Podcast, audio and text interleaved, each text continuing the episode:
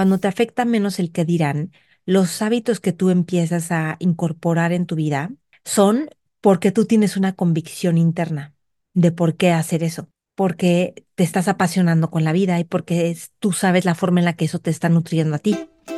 Te doy la bienvenida, soy Maite Valverde de Loyola. Aquí encontrarás meditaciones, entrevistas y temas que exploro junto contigo. Te comparto todo lo que te puede generar conciencia y libertad para tu vida, para tu vida. Sé que te servirá, disfrútalo. Te espero en mis redes sociales, Maite Valverde de Loyola. Por supuesto, suscríbete a mi canal de YouTube, te va a encantar. Y Facebook, Twitter e Instagram. Y por cierto, si quieres recibir mails de conciencia, mails que mando dos o tres veces al mes, también te van a servir un montón. Escríbeme a maitevalverde.yahoo.com es. Antes de empezar, quiero invitarte a suscribirte a mi newsletter el jueves de hacks. Te dejo el link acá abajo. Cada jueves te mando cinco puntos que te van a ayudar a nutrir tu genialidad y tu curiosidad de cosas que estoy descubriendo, investigando, leyendo o viendo. Y también te invito a mi Telegram Hábitos Mágicos. Es un grupo de Telegram donde les comparto audios que van a ayudarte a que tengas hábitos que te van a dar todo el poder y abrir el corazón en tu vida y te van a hacer fascinarte con la disciplina y distintos hábitos. El link también lo encuentras acá abajo y ya sabes que doy cursos y terapias feliz de ayudarte. Trabajo con personas individuales, con grupos de personas, también con empresas y con directores de empresas. Ahora sí te dejo con mi podcast. Espero que te sirva y gracias por compartirlo con otras personas. Ayúdame dándole clic en me gusta y suscríbete a mi canal de YouTube y a mi podcast. A ver, no sé si les pasa de repente que dices, me encantaría hacer varias cosas, pero no me atrevo a hacerlas porque qué va a opinar mi familia, mi pareja, mi qué va, qué va a pensar la gente, qué va a decir personas que tú sientes que tienen un peso en ti, en tu vida. Y todos tenemos personas que tienen un peso, así como que si esa persona lo critica, lo, lo invalida, a mí me afecta mucho. ¿Y qué voy a hacer? Y normalmente son pocas personas. Es alguien que admiras, es alguien que representa una autoridad para ti, es alguien que tú crees que lo ha hecho muy bien en tu vida, es papá, mamá o una figura importante que tú puedes ser feliz y libre, pero si esa persona te ve y ve eso que tú estás haciendo y lo invalida, te da para abajo y te retrae. Fíjense que ayer muchas de las sesiones uno a uno que estuve dando, pues yo doy sesiones para ayudar a las personas justamente a conectarse consigo mismas, a creer en sí mismas, a amarte y desde ahí que puedan tener el desempeño y lo que quieren crear en su vida. Entonces, es bien interesante y bien bonito porque lo que se empieza a interponer es esos miedos fundamentales que nos impiden avanzar, esos miedos que te que te desconectan de quererte, eso que tienes atorado, que sientes que has dejado de ser leal a ti, que has dejado de escucharte y de atender lo que tú necesitas, o de emprender algo, o de... Entonces, pues es me, fascina el trabajo de ver que esté en medio para quitarlo, ¿no? No es nada más rascarle que esté en medio porque es muy interesante saberlo, sino, ay, fuera, sino que esté en medio para, para una ardillita, ¿eh? esto era una ardillita, que está en medio, que está ahí inconsciente en medio para que deje de estorbarte y para que tú puedas hacer eso que realmente quieres. Entonces, esto tiene que ver con el miedo al que dirán, ¿no? Entonces, a lo mejor te da miedo qué van a decir estas personas que tienen mucho dinero, o que tienen muchísimo conocimiento, o que tienen mucho prestigio, o que tienen una postura de poder. Si lo invalidan, entonces empiezo a hacer cosas para pertenecer, para que me aprueben. Pero el problema, y esto desde chiquitos, desde las calificaciones, desde mira cómo que todo el mundo quiere a esta persona y a ti no, porque tú no eres así, lo que sea. Entonces vamos desconectándonos, contrayéndonos o echándole muchísimas ganas para cumplir, cumplir, cumplir. Y nos volvemos el deber ser y nos olvidamos de nuestra propia autoexpresión, nuestro potencial creativo, lo que tú vienes a dar al mundo desde ese gozo y esa expansión. Y eso sí es viable y posible. Y si no estás viviéndolo ahorita, está perfecto porque es el camino que tomar para vivirlo. Porque te perteneces, porque la vida te pertenece. y tienes el derecho, mereces y es importante que construyas un entorno, una forma de vivir que te da plenitud, que te inspira. Entonces, cuando estamos viendo qué van a decir y si esto se ve bien y si esto es apropiado y si todo, em- la gente se empieza a limitar muchísimo. Entre más criticamos, o sea, entre más, pero te lo digo a ti, entre tú más critiques a alguien o algo, más te vas a reprimir a ti, porque vas a temer que otros te critiquen así como tú estás criticando a otros. Entonces, tú fíjate, la gente que critica se reprime más, tiene miedo a ser criticada como critica. La gente que no critica tanto es más libre de ser sí misma. Entonces, yo pienso que son como recordatorios a esta persona que critica y que no se atreve a ser sí misma. Gracias por recordarme el no hacer eso. Y la persona que no critica y que es libre de ser sí misma, em, en la manera en cómo esa persona es, brilla, ¿no? A mí me encanta que tengo, por ejemplo, una amiga que es toda mágica y toda metafísica, pero ella está tan convencida de lo suyo que de veras que se la crees y te dan ganas de estar con ella y que te comparta su magia. Tengo otra amiga que es tan científica y su parte científica se apasiona tanto con eso que te dan ganas de aprender con ella y de saber cuál es su conocimiento. Entonces es como, no, no es que uno esté bien y otro está mal y una es cuadrada en su ciencia y la otra no, o la otra es una volada perdida, no, porque a ella le funciona su realidad de ser metafísica y a la otra le funciona su realidad científica. Pero lo importante ahí es que cada una está alineada a lo que verdaderamente le hace sentido, le inspira y le permite florecer. Eres una semillita que hay que alimentar con lo que, con la medicina, con los nutrientes que tú necesitas para florecer. Entonces, es desgastante. Siempre que estés viendo si los de Mato van a probar. Yo me acuerdo que yo cuando empecé a tomar cursos, pues así como de meditación y de el, ser, de landmark, yo decía, ay, no, ¿qué va a decir la gente? Que ya ahora ya voy a tomar otro curso y ahora nos. Pero yo decía, pero es que yo quiero. O sea, yo quiero pasar mi tiempo en esto, quiero pasar mi tiempo descubriendo, quiero, veo cómo estoy rompiendo muchísimos patrones, yo lo quiero, punto. Entonces, me acuerdo que un día dije, hoy ya me da igual si la gente sabe que estoy aquí, me da igual, porque a mí me inspira. Eh, otras amigas me decían, ¿hay otro retiro más de meditación? ¿Cuántos retiros y cuántos cursos vas a tomar? Y yo digo, yo quiero estar en este entorno con gente, compartir estas prácticas con otras personas. Tú, a lo mejor, todos se van a jugar golf y otros se van a jugar tenis y otros se van a emborrachar al antro. Yo quiero pasar mi tiempo en esos entornos de crecimiento, de, de entrenar la mente, de abrir el corazón, de ver lo que es posible en la vida, porque a mí me inspira, porque a mí me gusta y porque pues yo siento que además si cultivo más amor propio, puedo irradiarlo, puedo ser más feliz y puedo alinearme más a mí, a lo que verdaderamente quiero, me hace bien y escucharme y no caer en la ansiedad y en, justo en "Ah, no me vayan a criticar, entonces, ¿cómo tengo que hacer para que no me critiquen?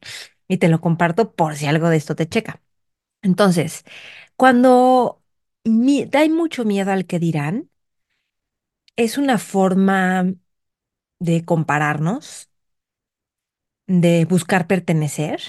Y el problema de esto no es que esté mal. O sea, si te estás dando cuenta que eso está, qué bueno que te estás dando cuenta porque eso hay que, mm, que notarlo para sanarlo, para transformarlo. Eso es lo importante, notarlo para transformarlo. No es como qué mal estoy yo que me importa el que dirán y voy a fingir que no me ve. No, sí me está importando por qué. Y lo que yo te diría es, en un punto te desconectaste contigo.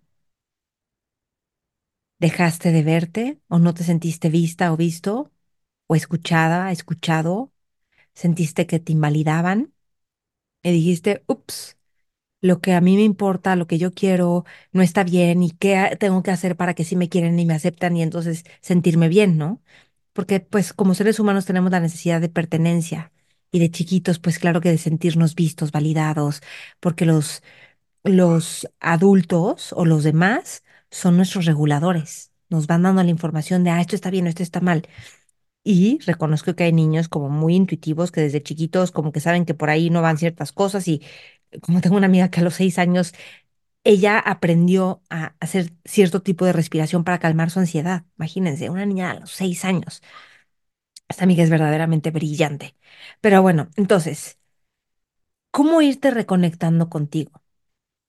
La forma de reconectarnos con nosotros mismos, y es como un regalo que te vas a dar y que te estás, que te puedes dar cada momento, es trayendo presencia. Cuando algo nos duele, cuando de repente puf, como que se pierde la presencia y nos distraemos, o nos cuesta trabajo estar con un nerviosismo, un temor o sentirnos vulnerables, ¡puc! perdemos presencia y como que queremos entretenernos, hablar, distraernos, este, evadir, pelearnos.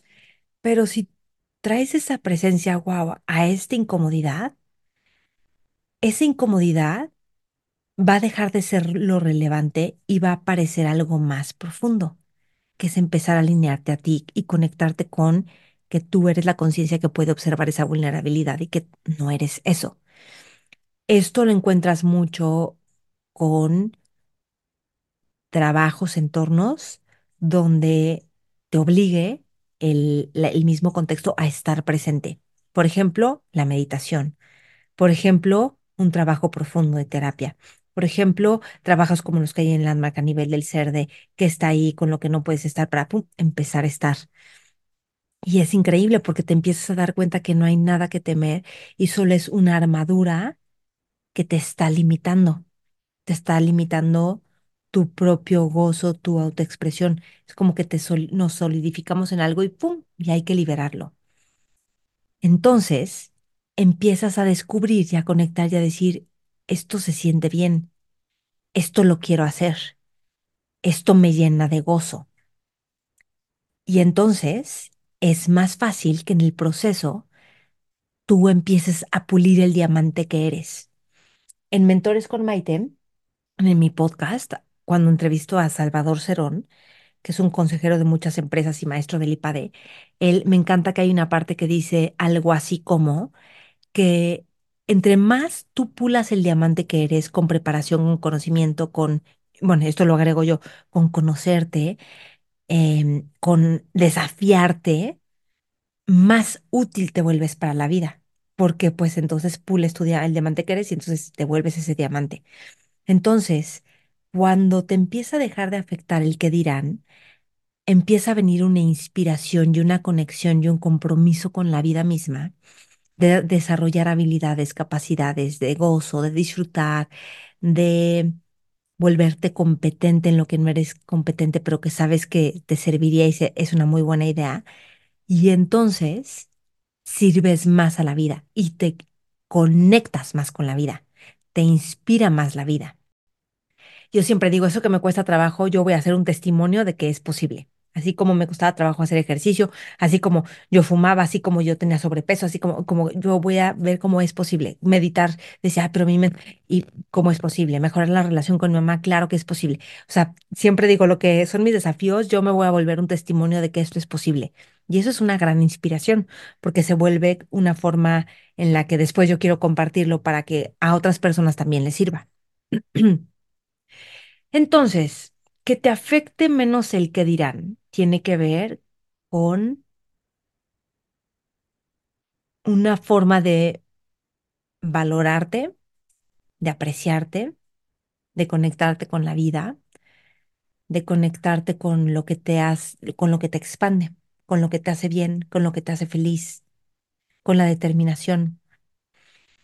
Y entonces mm, vas a tener menos miedo a fallar, vas a tener menos miedo a equivocarte porque no pasa nada. O sea, yo ahorita estoy aprendiendo guitarra, pues me tardo años y no me acuerdo y luego no me sale y luego, pero no, no le tengo que demostrar nada a nadie.